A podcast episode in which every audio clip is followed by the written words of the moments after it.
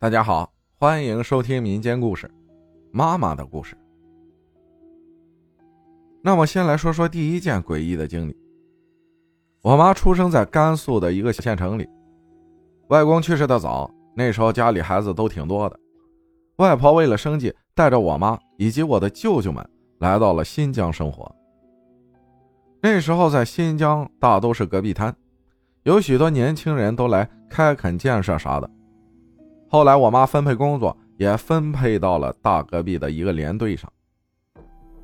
我妈在食堂里工作，蒸蒸馒头、做做菜啥的。住的呢是一个叫地窝子的地方。地窝子是新疆生产建设兵团在戈壁沙漠垦荒时居住的地下房屋。通俗点说，就是从平地向下挖一个深两米左右、面积为八至二十平米不到的土坑。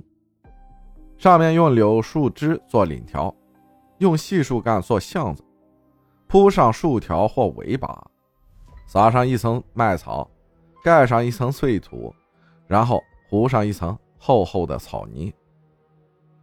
就这么个地方，还是挺艰苦的。戈壁滩上嘛，本来就人烟稀少，地处偏远些。听我妈说，以前服刑的劳改人员们就常被带到这里劳动干活。而且，以前死刑都是执行枪刑，因此啊，有不少死刑犯人最后都是带到戈壁滩上执行的。所以这戈壁滩上多少有些不干净。但那时候我妈也还是十七八的小姑娘，一参加工作哪还顾得了那些？单位分配到哪里，人就去哪里呗。他们一个地窝子里住了三个人。都是一起食堂工作的同事，其中一位是年龄稍大些的阿姨，另外一个跟我妈年纪相仿。虽然听人说过隔壁摊上可能不太干净，但是起初还好，我妈他们住着并没有觉得不适。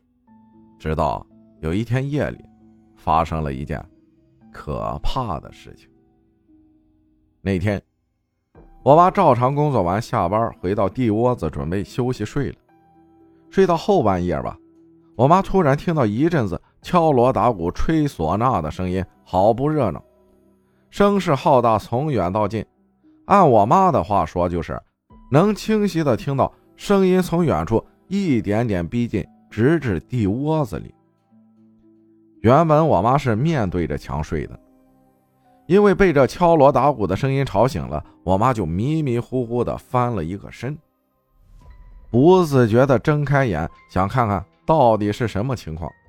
这不看还好，一睁眼直接被吓傻了。只见我妈床边趴了一个男人，对她笑着。那男人的脸清晰可见，是一个光头模样的男人。那诡异的笑，我妈到现在提起来都不自觉的打寒颤。随后，我妈哇的一声把被子蒙到了头上，然后我妈就听到同住的阿姨立马把灯拉开了，赶忙过来安慰我妈，然后手里拿着一个笤帚，做着挥打的姿势，边打嘴里还不停的骂着：“不都说邪祟怕横的吗？”哎，后来他们单位把地窝子推平了，建了个土坯房做宿舍，后来再没发生过此类事情。这件事是我母亲经历的，没有半点夸大。听我妈说起这个事儿，结合平日里我听鬼故事的经验，我突然觉得，当年趴在床边的男人是不是来提冥婚的呢？不然又为何会敲锣打鼓、吹唢呐，如此喜庆？说到这儿，我是真的不敢再往下想了。第二件事情发生在我高三那年，我妈因为工作调动。被调往了水库工作，那个水库是新疆的第二大水库，每年的蓄水量特别大，为下游的团场种地灌溉发挥了重要作用。我妈那时候的工作内容就是巡巡坝线，在点位上值值班，不让外来人员随意上坝线，以免发生意外掉入水库。一天早上，我妈像往常一样上坝，准备开始一天工作。一起搭班的阿姨也早早来到坝线上。那时正值炎炎夏日，水库蓄水量都处于峰值，也不知道什么原因。一起搭班的阿姨从坝县房子里拿出一个拖把，非要翻过坝线上的一个栅栏去水库边上洗拖把。我妈起身去拦她，可是拦都拦不住，执意要去，边走边说没事没事，不让我妈管。结果不出意外的话，就要出意外了。水库边上的石板因为常年水的冲刷，异常的光滑。那阿姨刚到跟前拖把还没洗几下，直接就滑入到了水库里去了。我妈不会游泳，见此情景，人都吓得瘫软了。当时一心想找个长一点的杆子能够到那个阿姨，也完全忽略了她也身处危险之中。作为她的孩子，我真的很庆幸，我妈当时没有够到她。因为如果当时一旦真的够上了，只不过是多了一条人命而已。一是我妈不会水，二是石板上太滑了，根本没有支撑的点。后来我妈只能眼睁睁看着那阿姨一上一下的在水里挣扎，外加上那个阿姨体型偏胖，不一会儿就沉入了水里。